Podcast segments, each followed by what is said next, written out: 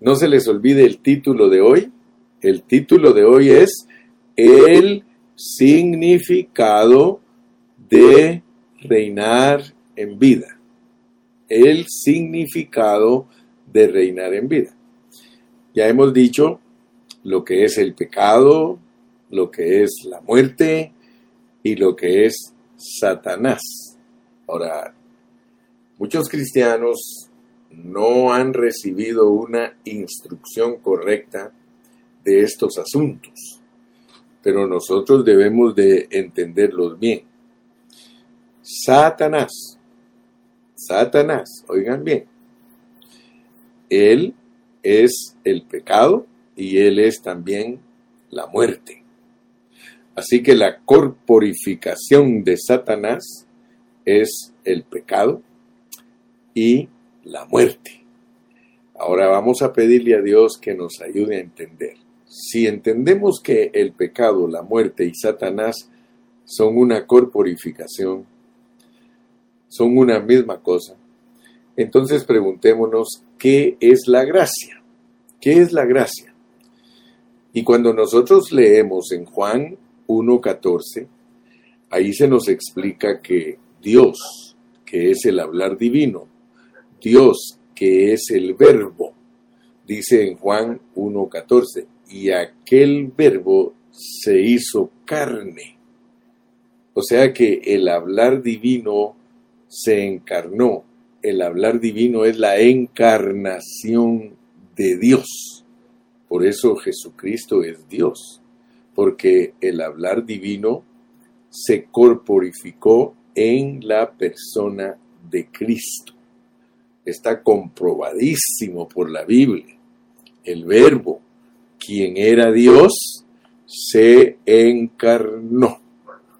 Así que por eso hoy yo quiero hablarles del verdadero significado de reinar en vida.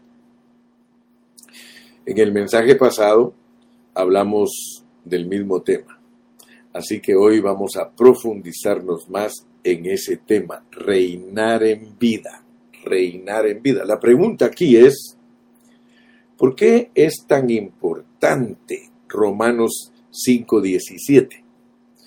Dice Romanos 5.17, pues si por la transgresión de uno solo reinó la muerte, mucho más reinarán en vida por uno solo, Jesucristo, los que reciben la abundancia de la gracia y del don de la justicia. La importancia de este versículo se debe a que en él hay un resumen total de todo Romanos. Como sabemos, el libro de Romanos trata de la salvación completa de los creyentes y dicha salvación tiene dos aspectos principales.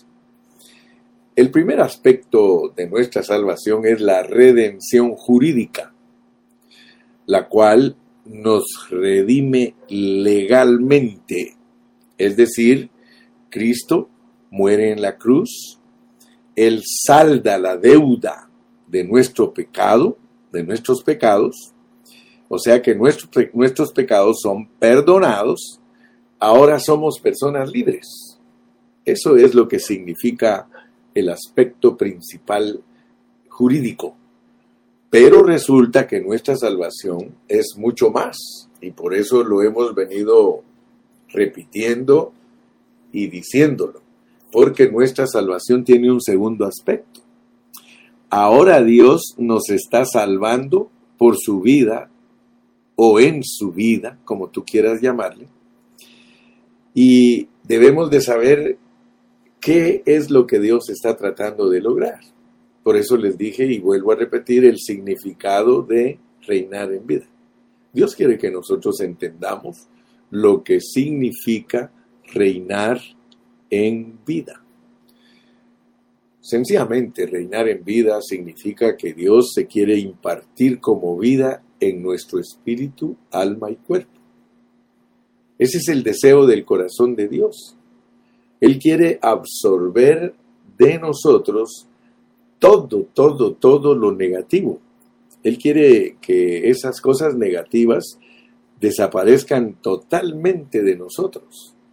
Ahora, eso es un proceso, porque Dios quiere cumplir ese propósito y ese propósito tiene un proceso y el proceso es llevarnos a, a ser hombres de vida.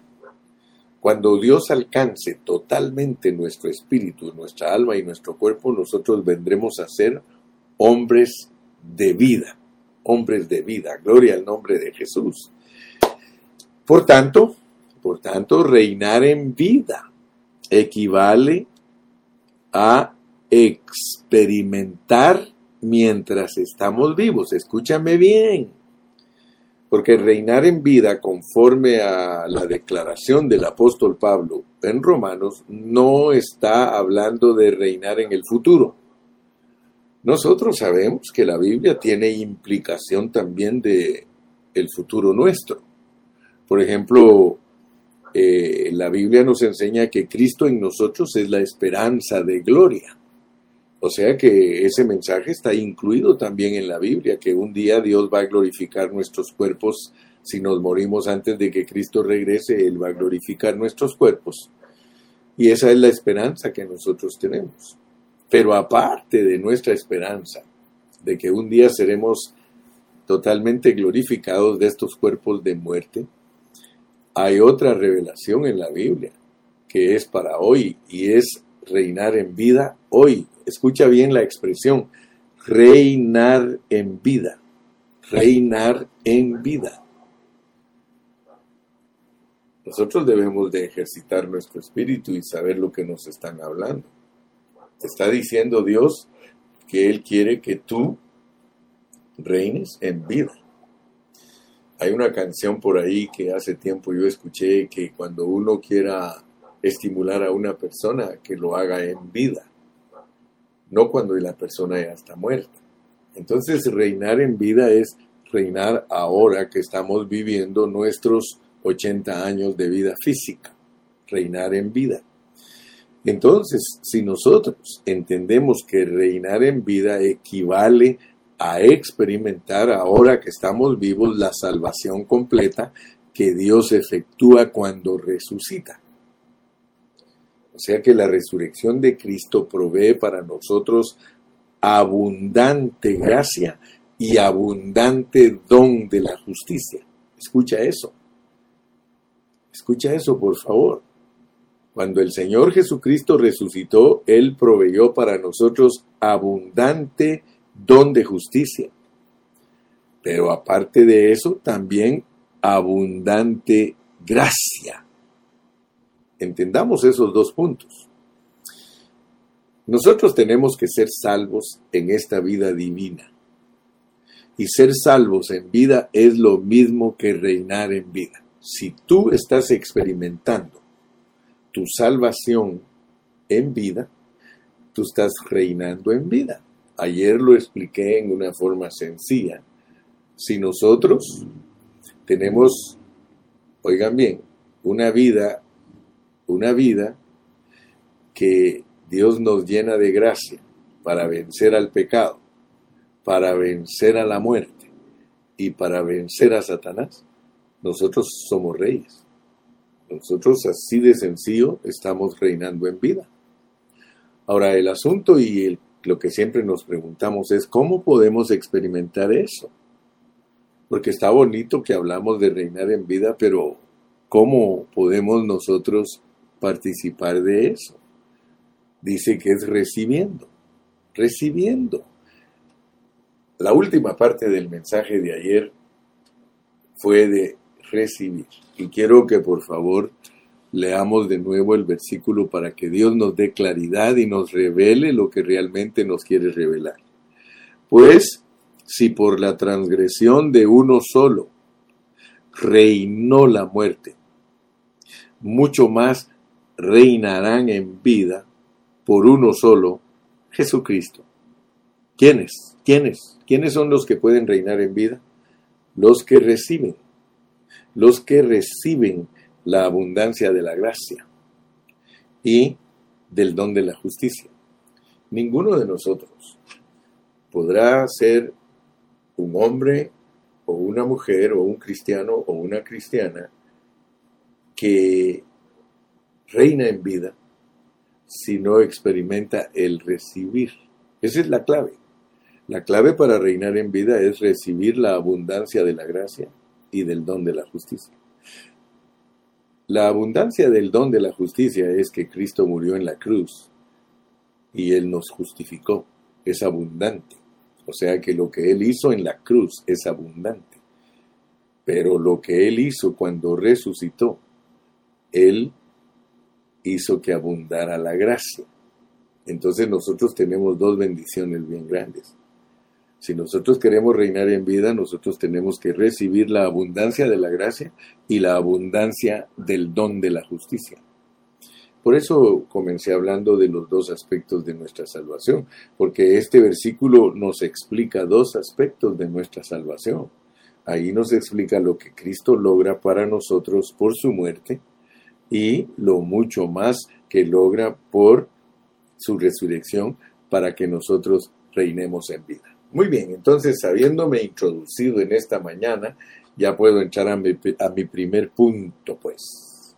Aquí está el primer punto. Nosotros reinaremos en vida.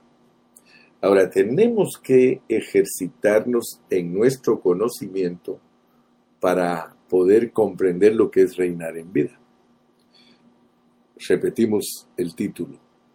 El significado de reinar en vida. El significado de reinar en vida. Para que nosotros podamos entender esos términos que usa el apóstol Pablo, nosotros tenemos que ir hasta Génesis y recordar cómo fue que Dios creó al hombre. Nosotros leemos en el capítulo 1 de Génesis que Dios hizo al hombre a su imagen. Ahora, ¿qué es ser hecho a su imagen.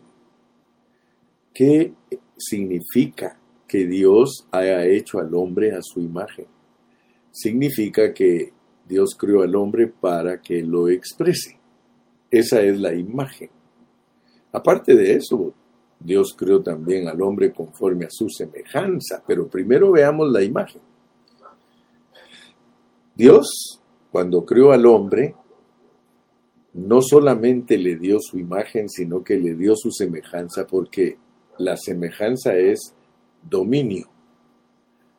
Imagen y semejanza. Expresión y reinado. Expresión y reinado. Fíjate que cuando Dios creó al hombre, lo hizo como rey. Muchos no han visto eso. Yo le doy gracias a Dios porque yo lo he alcanzado a ver en la palabra. Vamos al Salmo, Salmo número 8. Ahí nosotros encontramos en la manera que Dios creó al hombre.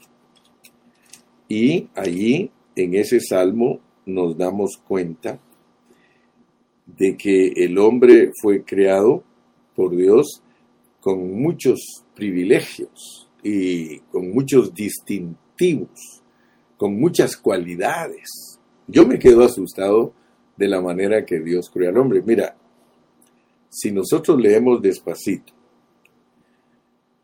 yo quiero que veas en el Salmo 8, del versículo 4 en adelante. Ahí dice, digo, ¿qué es el hombre? ¿Qué es el hombre? Para que tengas de él memoria, y el Hijo del Hombre, para que lo visites. Aquí te está hablando de Adán y de Cristo. Cuando te dice, digo que es el hombre, ese es Adán, para que tengas de él memoria. Y el Hijo del Hombre, para que lo visites, Cristo. Entonces aquí nos pone un contraste de el primer Adán y el postrer Adán pero nos quiere mostrar algo. Dice el versículo 5, le has hecho poco menor que los ángeles y lo coronaste. Ahí está pues, ahí está para que tú veas que Dios cuando creó al hombre lo hizo rey. Dios creó a un rey, hermano. crió a un rey. Dice, y lo coronaste de gloria, expresión, y de honra, dominio. Por eso cuando tú lees en Génesis dice que cuando creó al hombre, él dijo que el hombre se, se, señoreara. Y mira, el versículo 6 te lo comprueba. Le hiciste señorear sobre las obras de tus manos. Señorear es autoridad, ok, pero mi punto que yo quiero que tú alcances a ver en esta mañana es que cuando Dios creó al hombre a su imagen y a su semejanza, lo creó para que expresara a un rey. O sea, Dios es rey. Entonces su creación la hizo igual que él para que en lo físico, el hombre en lo físico, se pudiera señorear sobre toda la creación de Dios, aleluya, especialmente, especialmente cuando tú lees Génesis 1, dice que se señoree de lo que se arrastra sobre la tierra, y tú ya sabes lo que significa lo que se arrastra, o sea que Dios Dios hizo al hombre para que tuviera señorío sobre todas las cosas creadas, pero ya al profundizarnos y ver la intención de Dios debajo de estas letras, eh, lo que el Señor quería era que el hombre tuviera dominio especialmente sobre el enemigo. Aleluya. Entonces, mi amado hermano, yo le doy gracias a Dios porque la intención de Dios era desde el principio que el hombre reinara con la vida de Dios en él. Reinar en esta vida, pero ¿sobre qué? ¿Sobre qué? Génesis dice que reinaría sobre la tierra y todo lo que se arrastra sobre la tierra. Y sabemos que lo que principalmente se arrastra sobre la tierra es la serpiente, la corporificación del enemigo de Dios. Nunca te olvides de esto porque esto es muy importante. Génesis capítulo 1. Dios desea que el hombre, fíjate, Dios desea que el hombre señoree, conquiste la tierra, que la sojuzgue. Conquistar y sojuzgar implica dos cosas, derrotar al enemigo y tomar posesión de la tierra. Gloria a Dios. Eso significa, eso significa reinar. Te dije, el significado de reinar en vida. Por eso te lo estoy explicando. El hombre, siendo rey por la vida de Dios sobre Satanás, eso es reinar. Quiero hacerte memoria de algunos aspectos importantes de lo que estamos hablando. Allá en el principio, en el principio, Satanás era el único enemigo de Dios. En ese entonces Dios no tenía ningún otro enemigo. El único enemigo de Dios en el universo vino a la tierra y se inyectó dentro del hombre de una manera ilegal y maligna. Cuando Él se inyectó dentro del hombre, entonces dice la Biblia que Satanás adentro del hombre se llama pecado. Te voy a explicar bien esto, mi, amado hermanito, porque las lecciones que doy son básicas para que después entendamos mucho mejor el mensaje del Nuevo Testamento. Fíjate que este puntito que te estoy hablando ahorita, lo tienes que entender a la luz de Romanos 5.12. Porque algunos no saben que fuera del hombre el diablo es diablo. Fuera del hombre Dios es Dios. Escúchame bien los pensamientos que estoy transmitiéndote. El diablo fuera del hombre es el diablo, es Satanás. Pero resulta que aquí nos dan a entender algo. Mira en el 5.12, por tanto, por tanto, como el pecado entró en el mundo por un hombre. Fíjate. Por tanto, como el pecado entró en el mundo por un hombre, y por el pecado la muerte. Así la muerte pasó a todos los hombres por cuanto todos pecaron. Fíjate bien lo que estamos hablando. Dios tenía un solo enemigo en todo el universo. Antes que Adán cayera, Dios solo tenía un enemigo en todo el universo. ¿Y quién era? Satanás. Satanás. Pero Satanás entró en el hombre. Fíjate, aquí ahorita solo te estoy iniciando, pero lo vamos a discernir bien claro. Porque aquí está bien explicado, solo que está escondido. Si alguien no lee con entendimiento, no va a poder entender lo que dice la palabra. Pero aquí dice que el pecado entró en el mundo por un hombre. El pecado entró en el mundo. Ya te dije que el pecado y la muerte, el pecado y la muerte son Satanás. El pecado y la muerte son Satanás. Satanás era el enemigo que estaba fuera del hombre. Satanás no había entrado en el hombre. Satanás era el único enemigo de Dios. Pero vino Satanás y entró en el hombre, entró como pecado. Por eso yo quiero que veas cómo se llama Satanás dentro de nosotros. Bíblicamente hablando, Satanás dentro de nosotros se llama pecado. Pecado. Se llama muerte. Así que cuando estamos hablando del el pecado que mora en nuestra carne, hermano, es Satanás.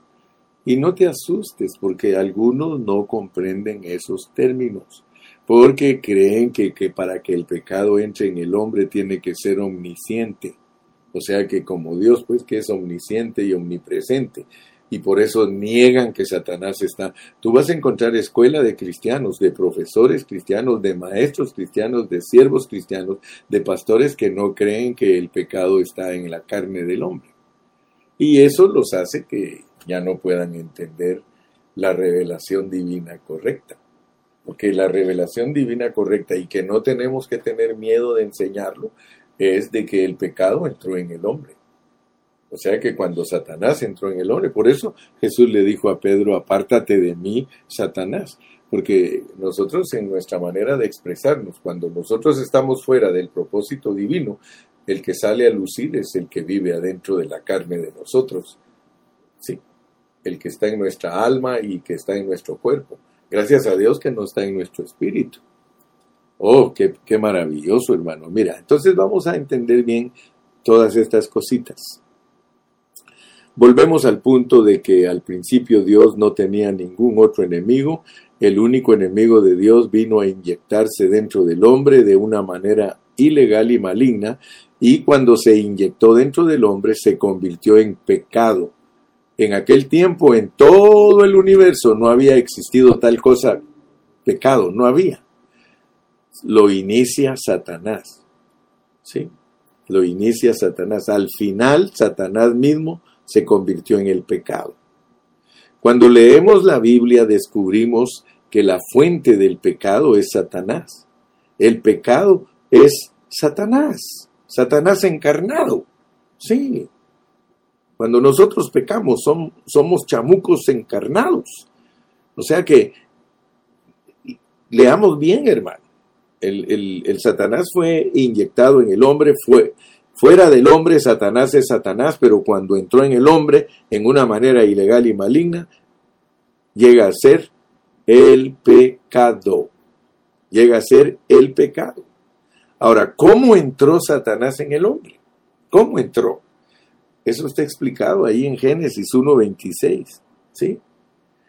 La intención de Dios cuando creó a Adán era impartirse dentro del hombre. Pero nosotros tenemos enseñanzas en Isaías 14 y en Ezequiel 28, que hay alguien que se reveló. Sí, hay alguien que vino e inyectó una voluntad diferente. ¡Wow! ¿Sí?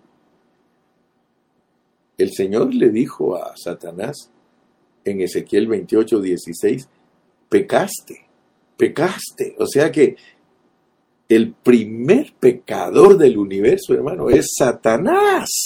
Aleluya. El origen del pecado es Satanás. El pecado, aleluya, entró. Ahora, ¿Cuál fue la intención de Satanás cuando él se rebeló? Era destronar a Dios. O sea que el deseo de Satanás era de ser rey, pero un rey en una manera ilegal. Y eso es lo que hace que el hombre sea desobediente. Mira, mira cómo arruinó el diablo, cómo arruinó Satanás al hombre. Porque de acuerdo a la palabra en su pureza, nosotros sí somos reyes, pero no a la manera de querer suplantar a Dios. Porque como el mensaje de la Biblia es que Dios es rey, Dios es rey y nosotros fuimos creados a su imagen y semejanza. Pero Dios no nos puso a nosotros a gobernar en una forma incorrecta. Nosotros tenemos que saber gobernar porque tenemos que saber gobernar como gobierna Dios. Entonces el pecado es algo mucho más allá que nuestra desobediencia. ¿Te das cuenta? Repito el concepto nuestro pecado es algo mucho más grande que la desobediencia de Adán. Porque el, pecado es vivir la vida de otra persona. ¡Wow! Asústate, hermano. Asústate. Sé impactado con estos mensajes. Así como a nosotros nos están pidiendo que vivamos la vida de Cristo nosotros debemos ver en el otro lado que nosotros estamos bien prestos a vivir la vida del diablo. Nosotros, como Él nos usurpó ilegalmente y malignamente, esa naturaleza en nosotros ahí está. Ahorita vamos a ir discerniendo más este asunto. Si no has despertado bien, buenos días, despiértate bien y por favor ajustate tu cinturón. Entonces entramos al segundo punto. En el segundo punto vamos a leer 5, 20 y 21, porque queremos explicar con todas las pruebas, bien, bien, bien. Queremos explicar bien, bien, bien, con todas las pruebas, lo que significa reinar en vida, el significado de reinar en vida. 5, 20 y 21. Leámoslo. Eh, bueno, aquí hay cosas que las tenemos que leer desde el versículo 15, 16, 17 hasta el 21. Comencemos a leer desde el 15. Dice, pero el don, pero el don no fue como la transgresión, o sea, la dádiva, el regalo. El regalo no es lo mismo que la transgresión. Dice, pero el don no fue como la transgresión porque si por la transgresión de aquel uno murieron todos, muchos, abundaron mucho más para los muchos la gracia y el don de Dios por la gracia de un hombre Jesucristo. Dios quiere que nosotros entendamos que el castigo de nuestra desobediencia es severo. La paga del pecado es muerte. Cualquiera que ofende a Dios y no obedece a Dios, merece la muerte. Así fue como Dios castigó a Adán. Eh, el día que pecares, ese día morirás. Y así sucedió. Ahora, pero cuando nos regala el don, o sea que cuando nos dice que nos da a Cristo en su muerte y su resurrección, dice que no sucede lo mismo. Porque el castigo vino sobre un hombre y alcanzó a todos los hombres. Solo un pecado, solo una transgresión hizo que todos los hombres se volvieran pecadores. Pero el don no. Con el don dice que en, en, el caso de aquel uno que pecó, porque ciertamente el juicio vino a causa de un solo pecado para condenación, pero el don vino a causa de muchas transgresiones para justificación. O sea que por un pecado fue fueron condenados todos los hombres, pero por una obediencia, por, una, por un hombre justo, por un hombre que, que cumplió lo que Dios quería en su corazón, Él perdona a todos.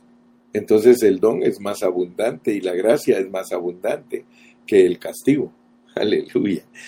Pues si por la transgresión de uno solo reinó la muerte, mucho más reinarán en vida por uno solo Jesucristo los que reciben la abundancia de la gracia y del don de la justicia. Yo espero que Dios esté abriendo tu entendimiento. Así que, así que como por la transgresión de uno vino la condenación a todos los hombres, de la misma manera, de la misma manera, por la justicia de uno vino a todos los hombres la justificación de vida. Gloria a Dios. Pero, ¿qué significa reinar en vida? ¿Cuál es el significado de reinar en vida? Pues leamos también en el capítulo número 7 y podemos leer los versículos 20 y 21. 7, 20 y 21. Ah, también leamos desde el 15, dice, porque lo que hago, porque lo que hago, no lo entiendo. Porque lo que hago, no lo entiendo. Vamos a pedirle a Dios, hermano, que nos dé una mente sobria en esta mañana. Porque estos pensamientos tenemos que entenderlos correctamente. Porque lo que hago no lo entiendo, pues no hago lo que quiero, sino que lo que aborrezco, eso hago. O sea que nosotros tenemos un conflicto. Tenemos un conflicto en nosotros. En nuestra mente nosotros queremos ser obedientes. Pero hay algo que no nos deja entender porque resultamos haciendo lo que aborrecemos. ¿Has descubierto tú este problema en ti? Que tú quieres hacer el bien, pero que hay algo en ti que no te deja hacerlo. No te deja sencillamente. Y dice el versículo 16, y si lo que no quiero, esto hago, entonces apruebo que la ley es buena. O sea que cada vez que yo quiero hacer el bien y no puedo, yo me doy cuenta que Dios es el único que es bueno, que solo Él puede cumplir todo eso que Él pide. El versículo 17. De manera que ya no soy yo quien hace aquello, sino el, el diablo, el pecado que mora en mí. Mira, volvemos a nuestro, a nuestro punto principal. Satanás es el pecado morando en mí. Entonces tú tienes que saber que ese dicho que alguien se inventó, The devil make me do it, el diablo me hace. Sí, hermano, sí, el diablo quiere que tú vivas de una manera totalmente diferente a la que Dios te ha mandado. Ese es el diablo. Y aquí dice, de manera que ya no soy yo. O sea, tú tienes que entender eso, mi hermano. Tú no eres una persona mala. Tú no eres alguien que no sirve. Tú no eres, tú tienes un pensamiento bueno, tú quieres ser bueno, quieres amar a tus hijos, quieres amar a tu esposa, quieres amar a tu esposo. Tú quieres hacer bien las cosas, pero debes de entender que Satanás mora en tu carne. Mira, de manera que ya no soy yo quien hace aquello, sino el pecado que mora en mí. ¿Qué es? ¿Qué es? Dice, y yo sé que en mí, y yo sé que en mí, esto es, en mi carne, no mora el bien. Tienes que estar convencido que Satanás mora en tu carne, porque el querer el bien está en ti, en tu mente, pero no el hacerlo porque no hago el bien que quiero, sino el mal que no quiero, eso hago. Y si hago lo que no quiero, ya no lo hago yo, sino el pecado que mora en mí. Así que queriendo yo hacer el bien, hallo esta ley, que el mal está en mí. Ahí ya tenemos otra palabra más, porque resulta que el pecado es el mal. El pecado es el mal y el bien es otra cosa. El bien y el mal. ¿Te das cuenta? Que nosotros, al haber permitido que Satanás entrara en nosotros, nosotros nos, volvimos, personas que la escritura aquí escondido, como, como con un juego de palabras, pero lo hace Dios con un propósito, para ver si diligentemente tú quieres entender cuál es tu estado. Dios quiere mostrarte tu estado, pero si tú no lees y lees y lees y lees y lees, no vas a entender que nosotros tenemos el bien y el mal con nosotros, el bien y el mal. El querer hacer el bien eres tú, el querer hacer el mal es el diablo. Entonces, nosotros somos bien complicados porque en nuestro espíritu vive Dios, en nuestra alma vive yo y en nuestra carne vive el diablo. Entonces, imagínate, somos un campo de batalla tremendo, hermano. Somos un campo de batalla tremendo. Nosotros estamos en medio de este pleito de Dios y el diablo. Porque el enemigo que se metió en nosotros es el enemigo de nuestro Padre Celestial, es el enemigo de Dios, pero él se metió ilegalmente. O sea que él se metió, hermano, y resultó adentro de nosotros. Tienes que entender ese asunto, mi amado hermano, porque si no nosotros no vamos a poder tener victoria sobre la muerte, el pecado y Satanás. Y Dios nos quiere hacer reyes en vida ya, nosotros estamos aquí y se nos está yendo el tiempo. Ya vamos algunos por casi llegando a la, a la, meta de los años que nos han dado y no hemos aprendido todavía a reinar en vida. Ese es nuestro problema bien serio, mi hermano te vas a morir y te vas a morir sin poder haber reinado en vida. Y eso no es lo que Dios quiere de nosotros. Dios quiere que nosotros aprendamos en estos años antes de que este cuerpo se acabe y se vaya al hoyo. Dios quiere que aprendamos a reinar en vida, que seas un rey sobre Satanás, sobre la muerte y sobre el pecado. Ese es, eso es el verdadero llamamiento de un cristiano.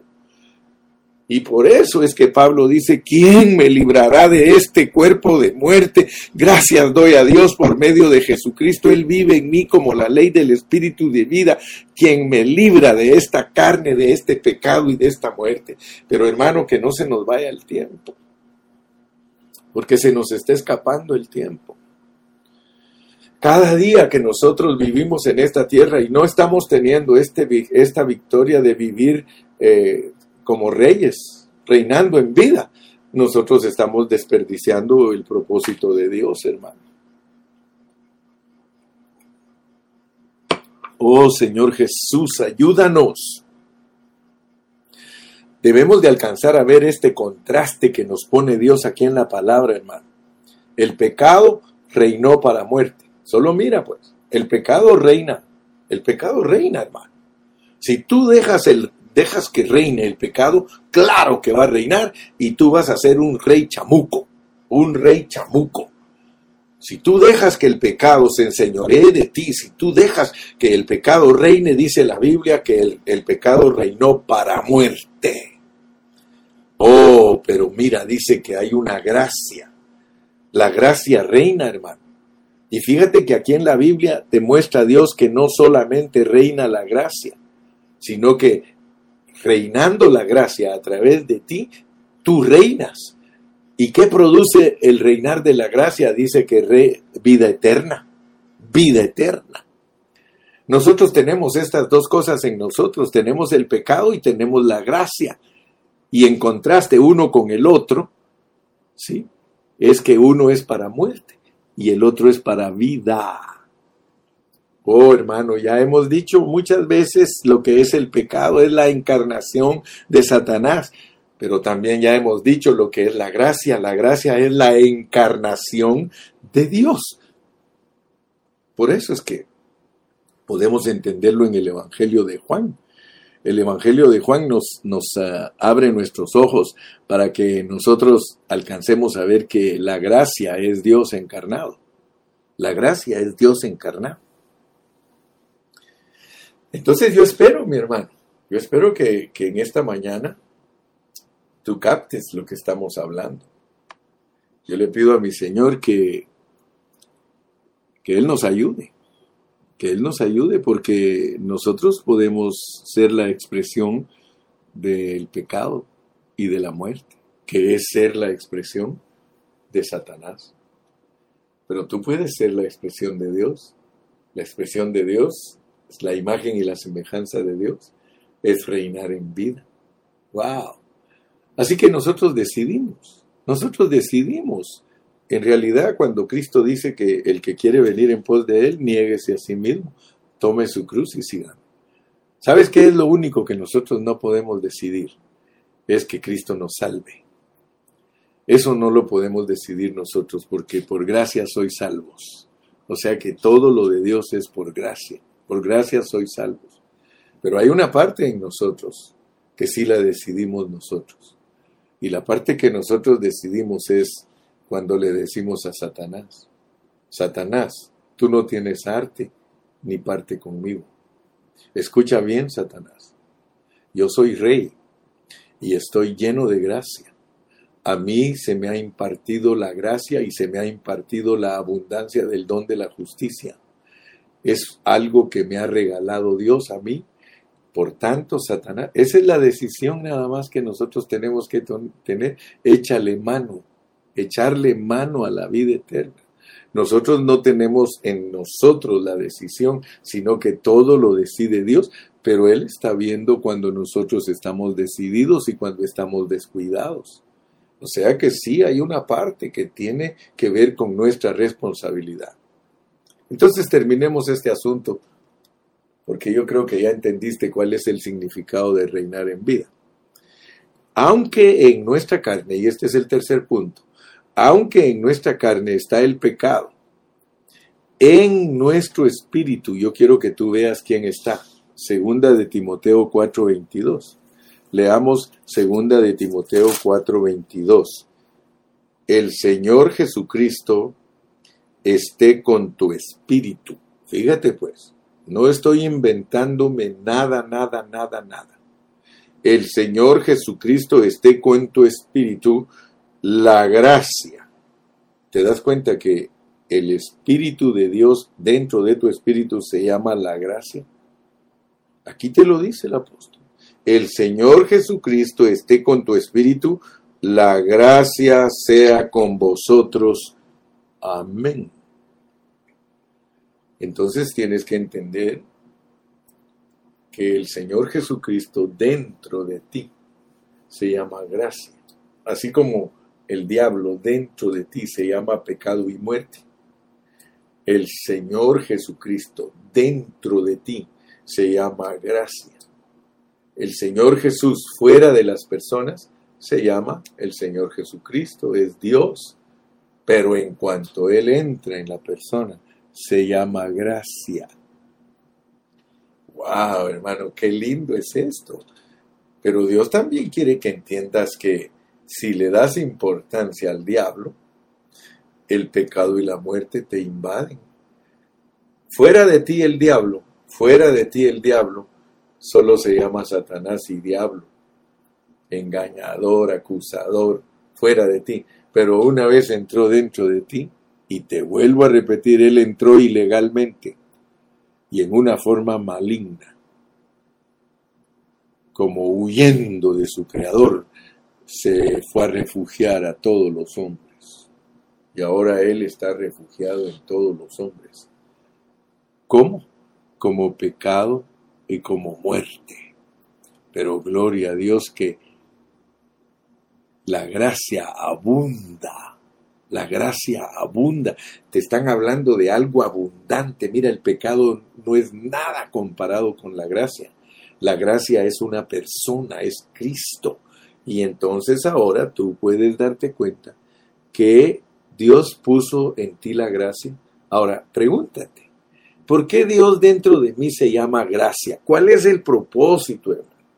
¿Cuál es el propósito que Dios dentro de mí se llame gracia? Debes de entenderlo. Para que lo disfrutes. La gracia es para disfrutar algo porque no tienes que hacer nada. Tú no tienes que hacer nada para disfrutar esta gracia, sencillamente decides en tu mente, voy a reinar en vida por la abundancia de la gracia y el Señor te bendice. Hay otro versículo que también nos habla de que nosotros tenemos la gracia dentro de nosotros. Segunda de Corintios 13, 14. Segunda de Corintios 13, 14. Segunda de Corintios 13, 14. Leamos ese versículo. Dice, mira, la gracia del Señor Jesucristo el amor de Dios y la comunión del Espíritu Santo sean con todos vosotros. La gracia del Señor Jesucristo sea con todos vosotros. Entonces aquí tú puedes ver en este versículo que Dios no solamente es la persona de Jesús, es el Dios triuno. Mira cómo te dice aquí, la gracia del Señor Jesucristo, el Hijo, el amor de Dios el Padre y la comunión del Espíritu Santo. Dime si no es un Dios triuno el que se revela a ti. Así que tú no estás solo, tú tienes en Cristo a Dios, el Dios del universo, el Dios creador de todos nosotros. Él está adentro de nosotros en la persona de Cristo. O sea que la gracia es Cristo mismo que entró en nuestro espíritu para hacer nuestro disfrute. Debemos de comprender que el hombre es el campo de esta batalla entre Dios y Satanás. Satanás como pecado está en el cuerpo del hombre, pero aleluya, Dios como la gracia está en nuestro espíritu. Sí, el espíritu contra la carne, en medio del pecado y Dios está el alma del hombre. Por tanto, el campo de batalla es el hombre. Por eso es que día tras día debemos tornarnos a nuestro espíritu donde mora Dios en Cristo Jesús. Aleluya. Para que nosotros reinemos en vida, hermanos, sobre nuestros tres enemigos. La gracia es dada dentro del hombre, Vuelvo a repetirte, fuera del hombre Dios es Dios, pero dentro de nosotros es la gracia. El Satanás es pecado dentro del hombre, pero fuera del hombre no es pecado, fuera del Hijo es fuera del hombre es Satanás. En cuanto Satanás entra en el hombre, se convierte en el pecado y el pecado es Satanás. ¿Sí? El pecado está relacionado con el hombre en una forma subjetiva, hermano. La gracia es Dios relacionada con el hombre, pero muy subjetivamente. Así como ahora ya entendiste pues que tienes una relación con el chamuco, una relación subjetiva, porque él te hace hacer cosas malas, eso es subjetivo. Eso no es objetivo, eso no es doctrina, eso no es teoría. Esa es una realidad que no debes de ignorar. Tú tienes una relación subjetiva con el chamuco, así también como la tienes con el Señor, pues inclínate a la relación que tienes con el Señor. Ahora entonces finalicemos con este punto. ¿Cuál es la diferencia entre Satanás y el mal? ¿Cuál es la diferencia entre Satanás y el mal? Según nuestra experiencia, este pecado permanece dormido. Ese pecado está dormido mientras no intentamos servir a Dios. Pero en cuanto nosotros tratamos de hacer el bien, el pecado responde, ¿qué? ¿Qué? ¿Qué vas a hacer el bien? No, muchacho, no, muchacha, no puedes. En cuanto nosotros queremos hacer el bien, se despierta el pecado y actúa. Así que Satanás actúa como el pecado y como el mal para llevarnos a la muerte. Sí, nos mete a la muerte. Ahora, ¿qué está haciendo Dios? Dios nos está dando su vida para reinar sobre el pecado, sobre el mal, sobre la muerte, sobre Satanás. ¡Uh! ¡Aleluya! Solo hay una vida, hermano o hermana, que nos puede librar y es la vida de Cristo y por medio de esa vida nosotros podemos reinar. Confiesa en esta mañana, puedo reinar en el nombre del Señor, puedo reinar en el nombre del Señor, recibo en esta mañana la gracia, recibo la gracia, soy rey, soy rey, soy rey, soy rey, recibo la gracia, esa gracia maravillosa, esa gracia para disfrutar. Aleluya, ya entendí que tengo una relación subjetiva con Cristo y ya entendí también que tengo una relación subjetiva con el diablo, aunque él se metió y se metió ilegalmente y me usurpó, no puedo hacer nada, solo la gracia la puede eliminar esa vida. Esa vida se queda sin producto y sin fruto cuando la vida de Dios, que es, que es la gracia, se disfruta. Que Dios te bendiga, mi hermano.